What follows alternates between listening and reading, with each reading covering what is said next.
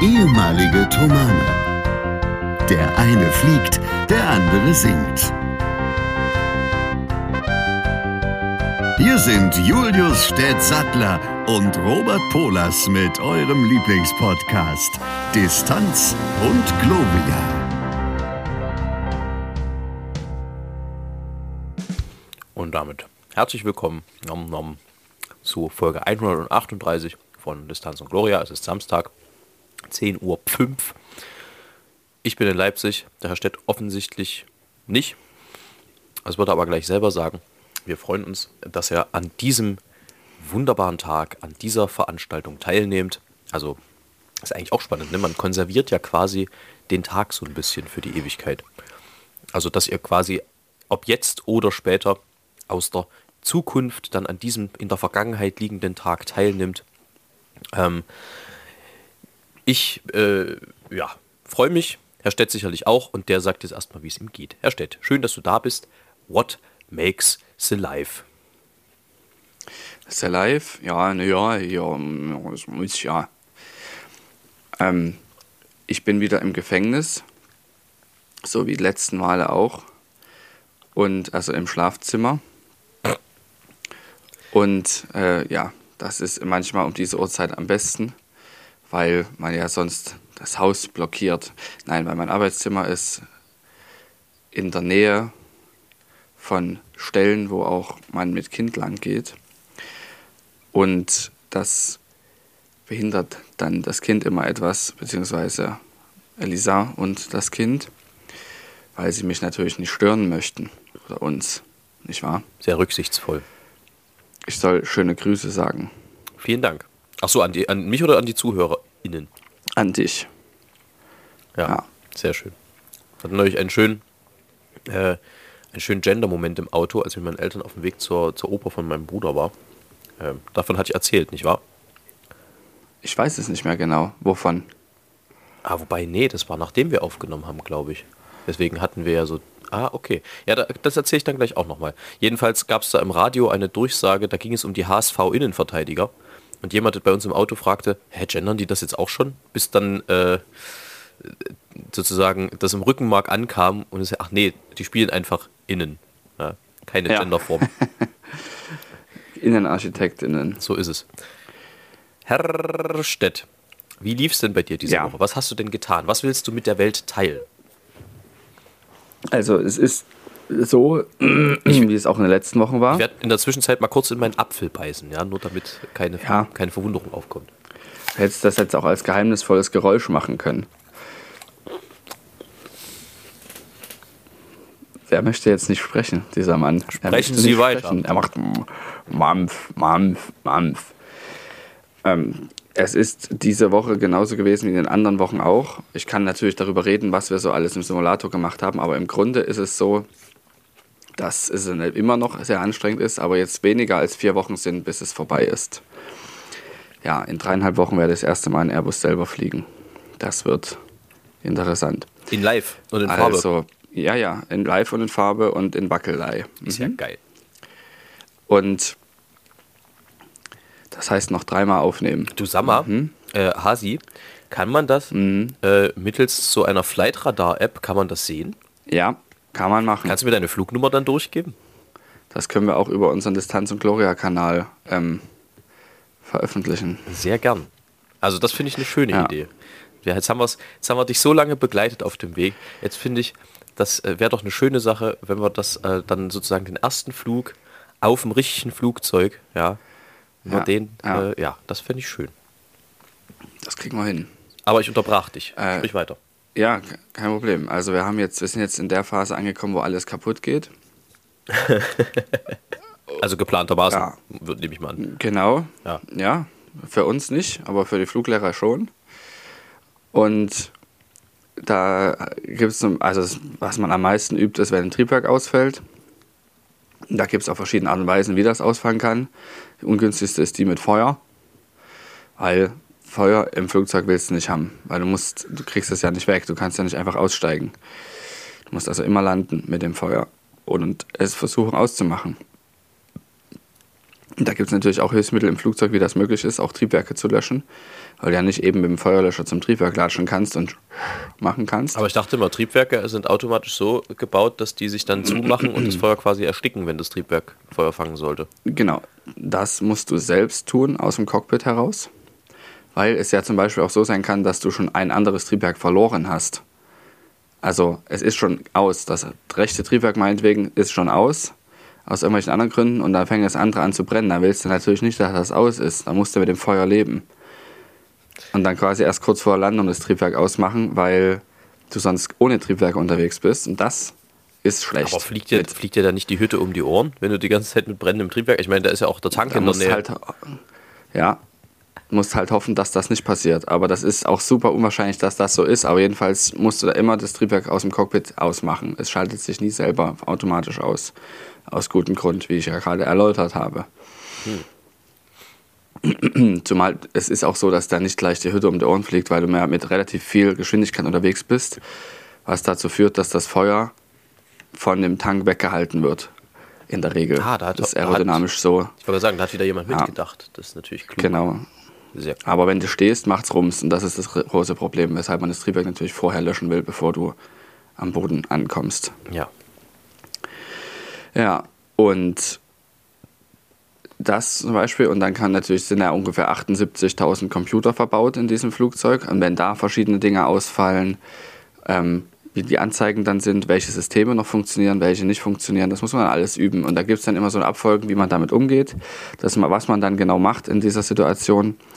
Und da ist der Airbus sehr komfortabel, weil man sich da nicht so viel auswendig merken muss, sondern es gibt da ein System in dem Flugzeug verbaut, was dir dann sagt, was zu tun ist. Es gibt nur ein paar Sachen, wo du sofort selber wissen musst, was zu tun ist, weil das zeitkritisch ist. Und zwar so, dass du sofort handeln musst. Und ich nehme an, Und 78 das sind nicht sehr viele. 78.000 Computer ist wahrscheinlich nicht mal sehr hoch gegriffen. Doch, ein bisschen schon. Es sind 77.000. Genau. Sehr gut. Also solche Sachen machen wir gerade und wir haben morgen jetzt die erste Stunde im Full Flight Simulator, der sich wieder be bewegt. Also da war ich ja schon drin, aber das ist die erste Stunde jetzt, wo dann auch Dinge kaputt gehen. Ist das wieder, Viele. ist das wieder eine 5.30 Uhr Stunde? Morgen nicht, aber am Dienstag habe ich 5.30 Uhr. Ich habe morgen übermorgen um 9 und am Dienstag dann 5.20 Uhr. Nee, 5 Uhr sogar. Aber dann, dann nächtigst du dann in Berlin, nehme ich an. Ja. ja okay. Genau. Das ist. Wir übernachten immer in Berlin, wenn es einen Schichtwechsel gibt. Also wenn wir zweimal hintereinander 5 Uhr dort sein müssen, dann übernachten wir nicht da, weil wir dann rechtzeitig wieder hier sind.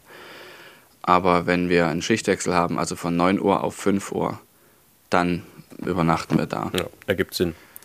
Ähm, Ja. Und wie ist denn das, wenn ihr 5.30 Uhr im Cockpit seid? Heißt das ja nicht, dass ihr 5.30 Uhr dort erst ankommen könnt, oder? Nee, 5 Uhr bedeutet, dass das die Ankommenzeit ist. Also eine halbe Stunde vorher. Das ist ja noch human. Anderthalb, anderthalb Stunden eher. Es ist nicht human. Ach so. Wir müssen hier irgendwie halb drei losfahren. Ach so, stopp, Moment. Äh, 5 Uhr ist die Zeit, wo du da sein sollst. Das heißt, die Cockpit-Zeit Ja. ist dann anderthalb Stunden später. genau. Ah, okay. I see. Das heißt, ihr bereitet den Flug dann wirklich noch ganz normal vor. Ja, richtig. Nur sehr richtig. müde. Nur sehr müde. Und der Fluglehrer ist in der Regel auch sehr müde. Und das ist immer relativ lustig. Schlägt sich das nieder in Laune bei ihm? Ähm, bei mir, Na, bei dir und beim Fluglehrer. Ähm, bei mir ähm, geht's so. Eigentlich eher der Tag davor. Und beim Fluglehrer, nee, das sind da professionell genug, dass sich das nicht in, in Laune niederschlägt, weil die, die finden es ja auch blöde und die wissen genau, dass wir es auch blöde finden und dass wir da einfach gemeinsam durchgehen und fertig ist. Und die kennen das ja auch. Ich meine, die sind ja alle schon seit 10, 15 Jahren Piloten. Und da ist das halt immer mal so. Ja, das klingt, klingt logisch. Ja. Ja, herrlich. Das klingt doch nach einer sehr erfolgreichen Woche. Ja, wie sieht's bei dir aus? Äh, ja, viel ist passiert. Ich fange vielleicht mal damit an, von dem ich dachte, dass ich schon erzählt habe, aber ich kann es gar nicht erzählt haben, weil wir ja voraufgezeichnet haben, die letzte Folge.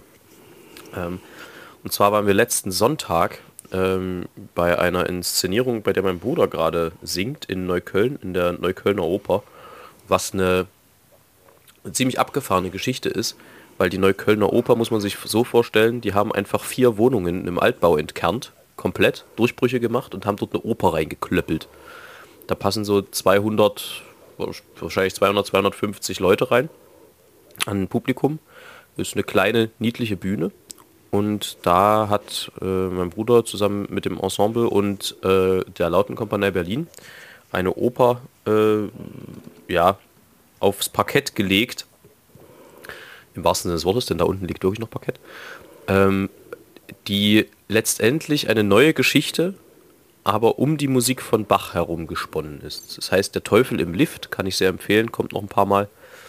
Ähm, und ist nicht so yippie lebensbejahend, muss man sagen. Er setzt sich schon auch mit, also es ist schon trotzdem auch zum Lachen, aber es setzt sich schon mit ernsteren Themen auseinander.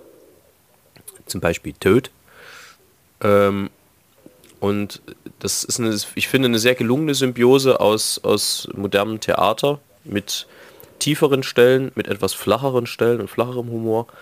Ähm, und das in Kombination mit der eh unkaputtbaren Musik von, von Bach ist eine wirklich gelungene Sache. So, mehr will ich da jetzt gar nicht spoilern. Das war also der Sonntag. Ähm, und dann haben wir am Dienstag an einem Konzert teilgenommen, was für mich wahrscheinlich mit eines der eindrucksvollsten der letzten Jahre und wahrscheinlich auch der nächsten Jahre sein wird gewesen ist. Ähm, das war dieses Programm, was ich glaube ich schon mal erzählt hatte, was wir damals in der Synagoge in Görlitz gesungen hatten. Hineni heißt das, ähm, wo wir ähm, Choräle, jüdische Choräle aus dem 17. Jahrhundert gesungen haben und dazu Alma Sadeh, die in Berlin auch im, im Opernensemble ist und sehr gefeiert wird und zu Recht gefeiert wird, ähm, hat äh, jüdische Psalmen quasi neu vertont mit einer kleinen Jazz-Combo gesungen. Das war das ursprüngliche Programm und jetzt ist ähm, in der tatsächlich ausverkauften Leishalle, also die Karten waren innerhalb von zehn Tagen weg, was ich gehört habe, ähm, kamen dann noch Iris Berben dazu, äh, Micha, Mischa Maisky und äh, Chagai Kolmilov. Ähm, Chagai ist einer der gefragtesten Jazz-Kontrabassisten unserer Zeit. Mischa Maisky ist am Cello eine lebende Legende. Und Iris Berben muss man, glaube ich, den Deutschen auch nicht erklären. Ähm, allesamt sehr beeindruckende Persönlichkeiten. Ähm, ich habe mir mit Iris einen kleinen Fauxpas erlaubt. Denn wir hatten vor, wann war das, 21, haben wir Weihnachten äh, beim Bundespräsidenten aus Bernau aus der Kirche gesungen. Und da hatte sie auch schon gelesen. Äh, zwei Weihnachtsgedichte. Und damals, ich hatte sie als total große und auch, ähm, ja, halt jetzt nicht im Sinne von dick, aber im Sinne von schon ähm, im Raum präsente Person wahrgenommen. So. Und äh, sie, sie ging dann da durch, durch die Garderobe, begleitet von einem Kamerateam zum, äh, zu dem Plakat und sollte dort unterschreiben, gefilmtermaßen. Also es war auch medial ein, ein riesen, riesen Ding, dieses, dieses Konzert. Ähm, das lief, keine Ahnung, in der ARD, in, in, war in diversen Printmedien. NDR hat auch einen Radiobeitrag gemacht und so. Also richtig groß. Ging eben zu, äh, zugunsten der Opfer im, im Nahostkonflikt, vor allem natürlich auf Seiten von Israel, weil der Initiator Daniel Kühne ähm, auch selber Jude ist. Ähm, und jedenfalls lief Iris Berben dann da durch und ich hatte sie nicht erkannt, weil ich sie eben anders abgespeichert hatte. Also nicht auf den ersten Blick. Und sagte dann nur so, ja, Tag auch, weil ich dachte, sie gehört irgendwie zum Team. Ähm, und beim zweiten Hinblicken sah ich dann, dass sie dann mit Kamerateam in, im, im, äh, im Schlepptau da durch die Gegend lief. Da dachte ich dann auch kurz, hoppla, das ist schief gegangen, weil sie hatte auch keine hohen Schuhe an und sie war total zierlich. Also es war so ein total zierliches Persönchen. Aber man muss sagen, auf der Bühne halt absolut, also das merkst du, absoluter Vollprofi. Die ist dann da und ist an und hat eine übelste Präsenz und alles, was sie macht, hat so eine gewisse Grandezza. Die ist ja mittlerweile auch über 70. Ähm, ist schon Wahnsinn, äh, was solche gestandenen Bühnenpersönlichkeiten dann doch nochmal einem auch selber zum Lernen äh, mit aufgeben können. Und was ich auch faszinierend fand, war Armin Müller-Stahl, saß auch im Publikum, wurde dann interviewt von, von, von der ARD. Und äh, das ist aber also gar nicht das, was ich faszinierend finde. Was ich faszinierend finde daran ist, ich habe immer gedacht, der Mann ist so Anfang 80 oder so, also so auf jeden Fall Ende 70, Anfang Mitte 80 maximal. Wir haben dann gegoogelt, der Mann ist einfach mittlerweile 92. Das ist unglaublich. Und trotzdem noch so ja. fit, dass er eben zu solchen Veranstaltungen gehen kann und hat dann halt auch wirklich ganz sehr kluge Sachen gesagt in dem Interview. Also schon äh, eine sehr eindrückliche Angelegenheit. Wir waren dann leider erst sehr, sehr spät wieder da. Aber so ist das manchmal. Ähm, aber es, also wenn der, ich sag mal, wenn der Anlass nicht so bedrückend gewesen wäre, also hinterher flossen dann auch bei, bei vielen Tränen, weil es einfach irgendwie sehr emotional und sehr bewegend war, dieses Konzert. Und der Saal stand dann auch, ähm, waren diverse auch Israel-Flaggen und so. Ähm, dann wäre das eine echt schöne Sache gewesen. Ähm, ich glaube, so war es ein recht gelungener Beitrag, um einfach auch ein Statement zu setzen, was jetzt gerade wichtig ist. Wie übrigens auch, und da schließt sich direkt eine meiner beiden Empfehlungen dieser Woche an, ähm, die 10-Minuten-Rede von Robert Habeck zum Nahostkonflikt. Es ist politisch wahrscheinlich das Beste, was ich in den letzten zehn Jahren gehört habe. Weil er sehr klar Dinge einordnet, weil er sehr klar auch Missverständnisse versucht zu entwirren, ähm, weil er eben auch relativ klar zwischen der Hamas und der palästinensischen Bevölkerung trennt. Ähm, und ich finde es wirklich sehr, sehr gut. Kann man in den sozialen Medien oder wahrscheinlich mittlerweile sogar auch bei YouTube finden. Ja, aber das war so das Highlight meiner letzten Woche. Heute, zum Samstag, darf ich abends in der Propsteikirche ein bisschen Mozart-Requiem singen mit dem Propsteichor und der Taborkantorei ähm, unter der Leitung von Andreas Mietschke mit fantastischen Sängerkolleginnen und Kollegen. Das ist meine Woche so im Schnelldurchlauf. In diesem Sinne. Alles Gute. Achso, nee, was ich noch ver vergessen habe, ist, wir äh, sitzen gerade und köcheln zusammen mit dem Duo Stieler Lukacu. Aber da äh, verrate ich noch nicht mehr. Wer die nicht Ihr kennt. köchelt? Wir köcheln, ja. Wir Ja, das heißt, ihr steht in der Küche Ja, alle nein, gemeinsam. wir haben da was am Brodeln, will ich damit sagen. Ach wir, so. Wir planen das heißt, Dinge. Ihr, ihr habt Streit. Nein, wir planen Dinge. Ach so. Also ihr habt Streit. Immer noch nicht. Ah, ich dachte, es gibt jetzt wieder mal was Spannendes zu hören. Nein. Gibt es dann hoffentlich danach. Nach, nach Ja. dem Brodeln. Nein. Also deine Woche hört sich ja wirklich so an wie, als, wie ein Jahr eines, einer normalen Person. Ja, also, aber es, Es war doch sehr viel. es ist äh, vor allem, äh, was mich in solchen Wochen immer tatsächlich fertig macht, man neben den Veranstaltungen selber, die ja meistens irgendwie dann doch sehr schön sind. Und ich meine, unser musikalischer Beitrag war jetzt überschaubar. Wir haben da, glaube ich, vier Choräle gesungen.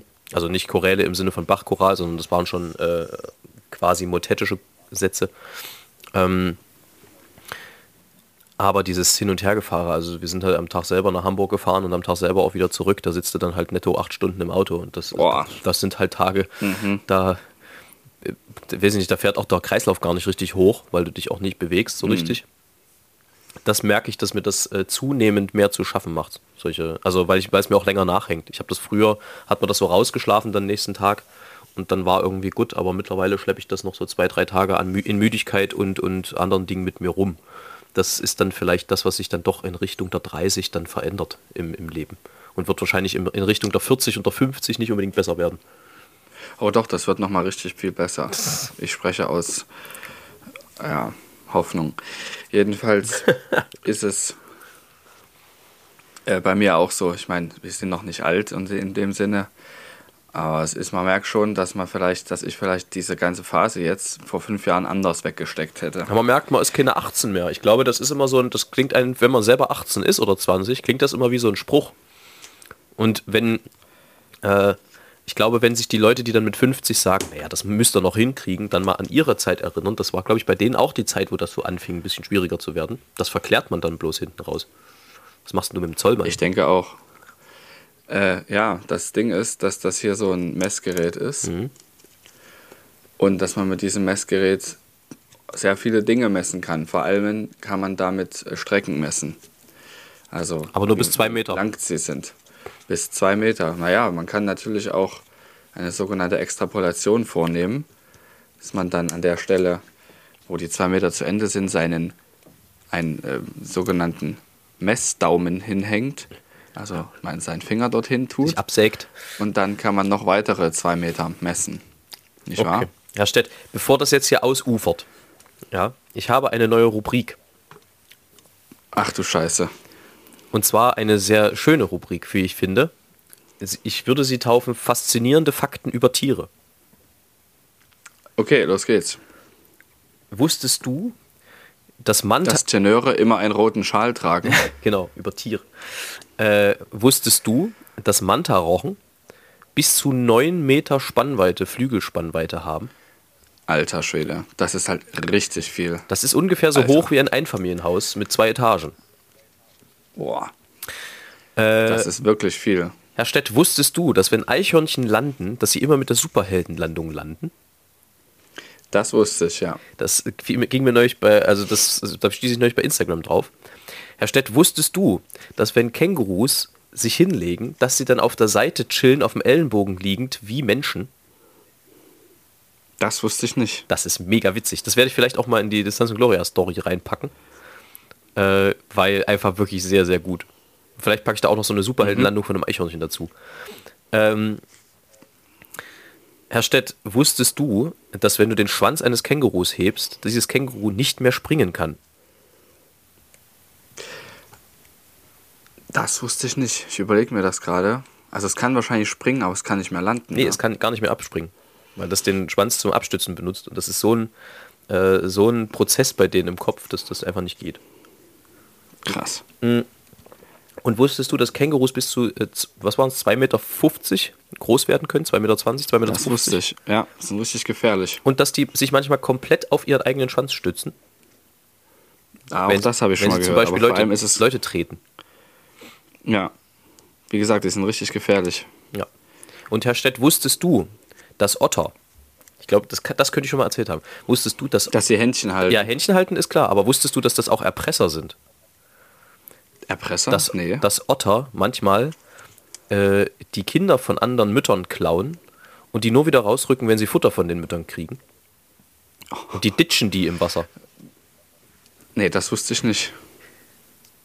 Scheinbar haben sie gemerkt, dass das funktioniert. So ist es. Das war faszinierende Fakten über Tiere. Ihre, ihre. Tiere, nicht ihre. Ja. Ja, ich habe heute leider kein geheimnisvolles Geräusch. Olf, Olf, Olf. Herr Stett, was, Genau. äh, was hältst du denn von der neuen Rubrik? Sollten wir das weiterführen? Äh, Im Grunde jede neue, Repu äh, neue Republik, die wir gründen, neue Ru- Rubrik. Ist auch schön. Wir können eine neue Republik gründen. neue- Im Grunde jede neue Rubrik, die wir gründen und machen, die können wir ja in loser Abfolge immer mal wieder reinbringen. Es gibt ja verschiedene Rubriken, die wir auch lange nicht bedient haben. Es gibt eigentlich nur eine Rubrik, die wir jeden, jedes Mal bedienen. Sollen wir dazu mal kommen? Ja, Herr Stett, drei Dinge, die du eklig findest. Also jetzt nicht eklig im Sinne von E, sondern eklig im Sinne von So. Ja, genau so. So? Ja. Es gibt bestimmt so ein paar Okay. Leute wie, wie mich, so ein paar Sympa äh, Sympathiekotzer, die jetzt gerade das auch nicht so lecker fanden. Ja, passt auf. Ähm, Erstmal aufhören zu essen. Vielleicht auch vom Computer weggehen. Also, ich, ich nenne die Sachen, wo es mich hebt. Ja, dieses. ja. Ja. Babykaka. Also, äh, ja, das wäre jetzt das Erste, was ich gesagt hätte. Allerdings ist es nicht immer nur der Geruch. Upsala. Es ist auch der Es Geschmack. ist nicht immer. Auch der Geschmack ist unangenehm. ich hole mir die Genau. Ekelfolge heute. Ja. Nein, tatsächlich ist es auch so, ähm, ich werde jetzt ein bisschen, naja, okay, so viel will ich auch nicht darüber reden. Es ist auch die Konsistenz an sich, die schon, ja. Ja. Das ist Punkt Nummer eins. Was ist noch eklig? Ich will nicht zu sehr, weil das ist sehr, naja, Ne, komm, hau raus. Das Muss müssen die man Leute so auch mal festhalten. aushalten. Das müssen die Leute auch mal aushalten. Ja, aber es ist auch sehr privat. Ähm, die zweite Sache, die ich richtig eklig finde, ist eine Kompostschüssel mit der blanken Hand auswischen. Ah, ja, ja, ich weiß. Also so. Wenn man jetzt Kompost, wenn man jetzt Kompost auf den Kompost bringt der schon länger als sechs, sieben Stunden da drin ist und man das dann so ausschüttet und dann quasi die Zwiebelschalen unten drin in irgendeiner Suppe an diesem Plastikzeug kleben und man dann so, weil man sie ja nicht wieder mit hochnehmen will. Ja. Ja, weil nämlich auch Wasser das nicht entfernen kann und man muss dann. Ja, das, da macht es auch manchmal so. ja, das ist ein bisschen wie, wie Restmüll rausbringen. Das ist tatsächlich auch, Mhm. auch manchmal, wenn sich da so der Saft sammelt. Ja, nee, ja, gut, guter Ja. Punkt. Äh, und apropos Restmüll. ähm, auf unserem Hof findet man das ein oder andere Mal auch tote Tiere, also so Mäuse, weil die Katze, die hier auch ab und zu unterwegs ist, die dann bringt. Also die isst auch ganz viel von diesen Tieren, aber manchmal spielt die ja auch nur mit denen und legt sie dann irgendwo ab. Aber sie schafft halt nicht alles. Oder ein Vogel oder so, genau.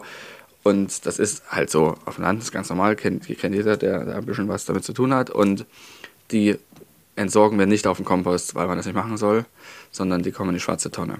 Auch werden die nicht verbuddelt, weil die werden dann ausgegraben von Füchsen und so. Ja, das geht einem auf den Keks, jedenfalls ab in die schwarze Tonne. Und wenn dann die Tonne auch wieder ein paar Tage steht und man dann dort aber seinen Restmüll reinbringen will, was bei uns selten ist, weil wir wenig Restmüll haben, aber wenn man es dann macht, man die Tonne aufmacht und vergisst, was man da reingelegt hat, und dann einen tiefen Zug durch die Nase nimmt, Mm. dann kann es passieren, dass man die gleich noch weiter befüllt. Nämlich, ja, mit. Das sind drei Sachen, die ich richtig eklig finde. Kann ich alles äh, sehr nachvollziehen. Kann ich durchaus relaten mit. Bei mir käme auf Ja, jeden Fall glaub, noch das sind auch- jegliche Art von, von äh, Entäußerung der menschlichen äh, ja. ne? Ja. Also da, das kommt dann noch dazu, vor allem wenn es nicht mein eigenes ist, aber selbst das kommt, ist manchmal schwierig. Mhm. Ähm, ja, gut. Ich denke, dass das, was du gerade gesagt hast, zumindest auch eine Form von Schutz ist, weil alles, was wir so richtig räudig finden, ist in der Regel ja auch nicht gut für uns. Kannst du auch nicht essen, ja. Und naja, oder ist, genau. Ja. Und äh, ist tatsächlich so nicht, nicht nur kann man nicht essen, sondern ist sogar schädlich. Insofern ähm, ist das ja auch ein gesunder Schutzmechanismus. Jawohl. Dann gibt es allerdings auch Menschen, die die es bei Sachen hebt, die nicht gefährlich sind. Ha, ja, das stimmt. Sowas, so, sowas wie äh, eine Spinne Ja. ist in der Regel in Deutschland nicht gefährlich. Oder ähm, ein, diesen Schlons aus dem, äh, wie sagt man, genau, aus der Spüle, aus dem Abfluss. Ja, das ist aber da auch- Irgendeinen Topf. Ja, aber dass es einen da hebt, verstehst du, das ergibt keinen Sinn. Ja, aber, das ist schon ich- auch berzig. so. Also, ja. Und berzig Es ist da wirklich das richtige Wort. Wir, Aber es würde mich nicht heben. wollen wir die Folge Sinne. berzig nennen? Ja, also dann wissen die Leute auch schon, worauf sie sich einlassen So müssen. Ich würde auch nicht wundern, wenn das die Folge mit den wenigsten Klickszahlen ist. Ach, wir kommen ja erst gegen Ende dahin. Ähm, Mhm. Lass mich mal meine zweite Empfehlung noch, noch rausklöppeln. Ich habe nämlich äh, die 200. Folge des äh, Podcasts Baywatch Berlin gehört und da haben sich die Kollegen äh, Klaas Häufer Umlauf, Thomas Schmidt und Jakob Lund verstärkt um eine Fernsehlegende, nämlich um Günther Jauch. Oh. Und das, äh, das changierte die ganze Zeit zwischen einem genialen Moment und ein bisschen so cringem, jauchigen Humor. Aber es ist ein ganz großes Kino, da kann man mal reinhören. Das ist sehr, sehr gut. Also ich habe, ich fand das auch sehr spannend, was er so aus, keine Ahnung, gefühlten 140 Jahren Fernsehgeschichte so erzählen konnte und wie er dort die RTL-Intendanten kommen und gehen sehen hat mit Wer wird Millionär und äh, der, er hat ja ein Weingut auch, über das er noch kurz spricht, warum und wieso und weshalb. Ähm, ist auf jeden Fall eine sehr spannende Geschichte. Kann ich sehr empfehlen. War sehr gut. Sehr unterhaltsam. Das kann ich mir wirklich gut vorstellen, ja. Ich möchte noch ein Wort zu diesem Gliedermaßstab verlieren. Ja. Dieser Gliedermaßstab ist aus Kunststoff, aus biegsamem Kunststoff. Das kann ich nur empfehlen, weil der auch für Kinderhände geeignet ist. Ansonsten zerbricht das ja immer, wenn das Ding aus Holz ist. Hm. So, Äh, äh, kommen wir zum Ende. Ich habe bloß gerade geguckt, weil ich, hier, weil ich hier schon bei den, bei den lyrischen Erguss bin. Und ich muss aber so langsam Mhm. äh, einen Ofen anschmeißen, sprich mich einsingen und dann zur Probe, die dann bald ist, beginnt. ja, Von daher, lass uns den Laden zumachen. Ich muss nämlich auch noch vorkochen.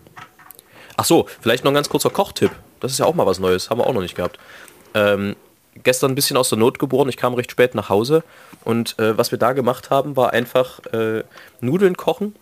Das Nudelwasser zusammen mit Parmesan, also Grana Padano oder Pecorino, ist eigentlich fast egal.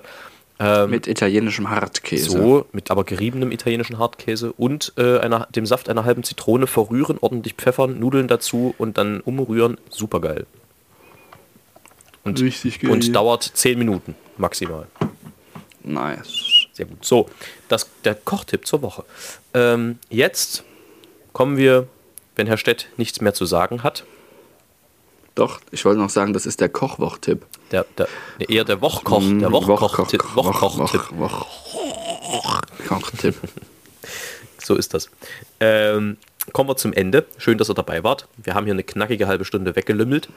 Äh, und äh, wir hören uns dann hoffentlich nächste Woche wieder in alter Frische. Äh, erstaunlicherweise, äh, soweit bei uns alle noch gesund. Ich hoffe, bei dir auch.